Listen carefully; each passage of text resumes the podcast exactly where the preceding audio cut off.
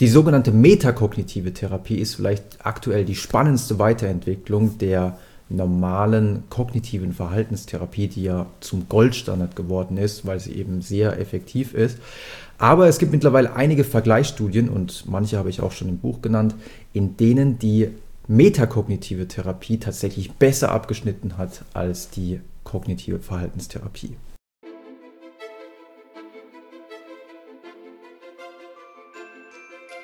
Jetzt natürlich die Frage, was ist denn metakognitive Therapie und was ist der Unterschied zwischen der kognitiven Verhaltenstherapie? Ähm, nehmen wir das Ganze jetzt mal in Bezug auf ähm, generalisierte Angststörung, weil das ist genau das Thema, um das es in der Studie ging. Also generalisierte Angststörung ist vor allem gekennzeichnet durch übermäßiges sich Sorgen machen. Man hat im Grunde die gleichen Sorgen wie andere Menschen auch. Also man hat Angst, dass man den Job verlieren könnte. Man hat Angst, dass ein geliebter Mensch sterben könnte. Man hat Angst, dass man selber sterben könnte, dass man selber äh, eine schlimme Krankheit bekommen könnte. Das sind alles Ängste, die haben, die hat jeder. Ja? Aber im Falle der generalisierten Angststörung ist es so, dass man sich von diesen Sorgen, dass so etwas Schlimmes passieren könnte, gedanklich kaum noch ablösen kann und man dadurch wie gelähmt ist, weil man die ganze Zeit nur über diese Ängste und diese Sorgen nachdenkt. Und um diese generalisierte Angststörung zu behandeln, geht man in der kognitiven Verhaltenstherapie, so hat man es auch in dieser Studie gemacht, in der Regel so vor, dass man Entspannungstechniken einübt, nämlich die sogenannte angewandte Entspannung, dass in dem Moment, wo man merkt, okay, jetzt habe ich wieder so einen Trigger-Moment, also so einen Auslöser-Moment, der mich in diese Angst Trance hineinzieht, sodass ich mir nur noch äh, Sorgen mache, dass man dann direkt ein Entspannungsverfahren einleitet, nämlich in der Regel basierend auf der progressiven Muskelrelaxation.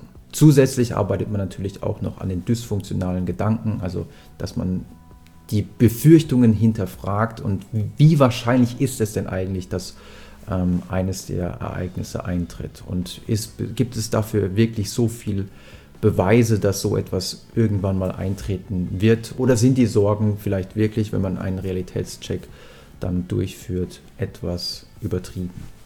Und dabei hilft natürlich dann ein kognitiver Verhaltenstherapeut. Bei der metakognitiven Therapie geht man dagegen etwas anders vor und sagt, das Hauptproblem bei der generalisierten Angststörung sind nicht die Sorgen selbst, sondern die Gedanken über die Sorgen. Deswegen spricht man auch von der metakognitiven Therapie. Das heißt, man hinterfragt die Gedanken, die man über die Gedanken hat. Nämlich zum Beispiel, dass man denkt, ah, es ist gut, wenn ich mir ganz viel Sorgen mache, weil wenn ich, je mehr ich darüber grüble, desto höher ist die Wahrscheinlichkeit, dass ich mein Problem lösen kann. Aber die Wahrheit ist, manche Probleme lassen sich auch bei massivem Grübeln einfach nicht lösen. Und deswegen gibt es dann auch in der metakognitiven Therapie solche Verhaltensexperimente, dass man sagt, okay, du kannst dich jetzt nochmal zwei Stunden hinsetzen und einfach nochmal so viel grübeln, wie du willst. Versuch nochmal mit Grübeln das Problem zu lösen. Und dann merkt der Klient, okay, ähm, nee, eigentlich bringt das ja auch gar nichts. Ja. Und auf diese Weise versucht man diese letzten Endes nicht hilfreichen Überzeugungen in Bezug auf das Grübeln, weil wenn man natürlich glaubt, dass es hilft dabei, Probleme zu lösen, dann ähm, lässt man es natürlich nicht. Dann macht man einfach weiter, weil man denkt, es ist hilfreich. Es gibt aber noch eine weitere Metakognition in Bezug auf die Sorgen, nämlich dass man denkt, ja, wenn ich mir zu viel Sorgen mache und viele Menschen, die an generalisierter Angststörung leiden, haben diesen Gedanken, wenn ich mir zu viel Sorgen mache, dann schadet es meinem Gehirn, dann ist es schlecht für mich, dann gehen vielleicht Neuronen in meinem Gehirn kaputt, weil wenn ich den ganzen Tag depressiv bin und die ganze Zeit mir nur Sorgen mache, dann ist es ganz, ganz schlecht. Und ihr merkt, wir haben hier dann zwei gegensätzliche Überzeugungen äh, in Bezug auf die Sorgen, nämlich einmal Sorgen sind hilfreich, die helfen mir, meine Probleme zu lösen. Und auf der anderen Seite sind Sorgen, wenn ich mir zu viele Sorgen mache, sind sie schlecht. Und das führt zu einer ganz gefährlichen Dynamik, denn ähm, auf der einen Seite kann ich nicht aufhören, mir Sorgen zu machen, ähm, weil ich denke, sie sind hilfreich. Und auf der anderen Seite denke ich, dass dieses viele mir Sorgen machen mir schadet. Und das führt natürlich dazu, dass ich mich hier in einer Art Teufelskreis befinde. Und man versucht also in der metakognitiven Therapie vor allem an diesen Metasorgen zu arbeiten und diese Metasorgen abzubauen. Auf der anderen Seite werden auch Strategien eingeübt, dass man, auch das, deswegen spricht man von metakognitiver Therapie, dass man nicht auf der Gedankeninhaltsebene arbeitet, wie in der kognitiven Therapie, wo man also sagt, ähm, ja, ist der Gedanke, dass mein Kind entführt werden könnte, ist er wirklich so realistisch oder ist es einfach etwas, was zum Beispiel durch die Medien immer mal wieder übertrieben dargestellt wird? Das immer in Filmen kommt natürlich sowas häufig vor, aber wie realistisch ist sowas wirklich?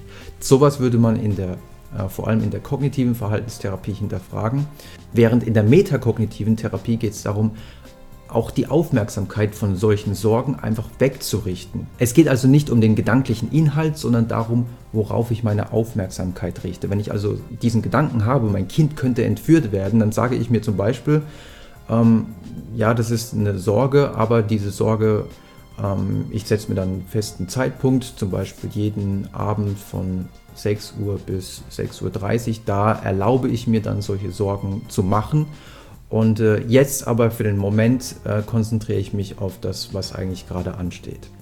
Also zum Beispiel das Erstellen einer PowerPoint-Präsentation. Es geht also darum, sich klarzumachen, dass man selbst die Zügel in der Hand hat, worauf man seine Aufmerksamkeit richtet. Und das hat natürlich einen ganz großen Effekt auf das persönliche Empfinden. Also soweit die beiden Therapieformen. Und jetzt kommen wir zu der Studie, die ich euch vorstellen möchte, in der man wirklich aus methodischer Sicht, aus forschungsmethodischer Sicht sehr, sehr vieles richtig gemacht hat. Man hat nämlich die beiden Therapieformen erstmal von den, den Entwicklern der Therapie lehren lassen, also von den Gurus sozusagen. Im einen Fall, im Fall der metakognitiven Therapie war das von Adrian Wells, das ist der Entwickler der metakognitiven Therapie. Und in Bezug auf die generalisierte Angststörung ist bei der kognitiven Verhaltenstherapie Thomas Borkowitz, einer der absolut führenden Forscher. Und die haben dann äh, Psychotherapeuten in ihrer Therapieform unterrichtet. Und diese Psychotherapeuten haben sowohl die metakognitive Therapie als auch die kognitive Verhaltenstherapie dann äh, bei Menschen mit generalisierter Angststörung verwendet. Es gab also diese beiden Gruppen und es gab noch eine dritte Gruppe, die überhaupt kein Treatment erhalten hat, also gar keine Behandlung erhalten hat. Das war die sogenannte Wartekontrollgruppe, der man gesagt hat, okay, wir machen mit euch nur die Testung und dann später bekommt ihr eine echte Therapie. Das ist immer sehr wichtig, weil es könnte ja auch einfach durch den Zeitfaktor dazu kommen, dass ähm, Ängste im Laufe der Zeit sich ein bisschen abschwächen. Das, dieser Effekt ist nicht groß, aber man muss sowas immer bei Vergleichsstudien einrechnen, weil ansonsten ähm, überschätzt man den Effekt einer Therapie. Was kam letzten Endes raus? Also die Ergebnisse sind wirklich faszinierend, denn man sieht, dass tatsächlich die metakognitive Therapie deutlich effektiver war als die normale kognitive Verhaltenstherapie. Und natürlich war auch die normale kognitive Verhaltenstherapie deutlich effektiver, als wenn die Versuchspersonen nichts gemacht haben. Also im Vergleich zur Wartekontrollgruppe waren beide Therapieformen deutlich effektiver. Aber die metakognitive Therapie, und wenn man sich jetzt nur die Rate derer anschaut, von denen man dann im Nachhinein sagen würde, okay, der ist geheilt sozusagen, die sogenannte Recovery Rate, die lag bei der metakognitiven Therapie bei 65 Prozent, was wirklich ein hoher Wert ist, und bei der kognitiven Verhaltenstherapie bei 38 Prozent. In der Wartekontrollgruppe gab es keinen einzigen, der, von dem man sagen könnte, okay, der hat so eine große Verbesserung durchgemacht, dass er jetzt sozusagen geheilt ist. Und was auch sehr wichtig ist, dieser Effekt blieb auch über zwei Jahre hinweg erhalten. Also auch nach zwei Jahren konnte man bei den Patienten der metakognitiven Therapie sehen, dass es denen besser geht als denen der kognitiven Verhaltenstherapie. Wir haben hier also eine extrem aufwendige und aus methodischer Sicht hervorragend durchgeführte Studie, die wieder einmal zeigt, dass die metakognitive Therapie höchstwahrscheinlich eine hervorragende Weiterentwicklung ist der kognitiven Verhaltenstherapie, welche ja als Goldstandard gilt und demzufolge macht es Sinn, in Zukunft die metakognitive Therapie noch mehr zu verfolgen, auch noch besser zu erforschen und ähm, auch jeder, der mit Ängsten zu kämpfen hat, der sollte nicht nur auf seine Gedankeninhalte fokussieren und versuchen, die zu ändern, sondern auch und mehr den Fokus darauf legen, was die Metaebene betrifft, nämlich darauf, was ich in Bezug auf meine Ängste denke. Denke ich, dass sie mir schaden? Denke ich, dass, sie, dass ich sie brauche? Und diesen, diesen Teufelskreis gilt es aufzulösen, sich klarzumachen, Ängste sind ganz normal und äh, Sorgen sind weder schädlich noch übermäßig nützlich. Ich hoffe, ihr fandet diesen Einblick in die aktuelle Angstforschung zumindest so ein bisschen so interessant, wie ich ihn fand. Und wenn ihr wollt, sehen wir uns dann vielleicht beim nächsten Mal wieder.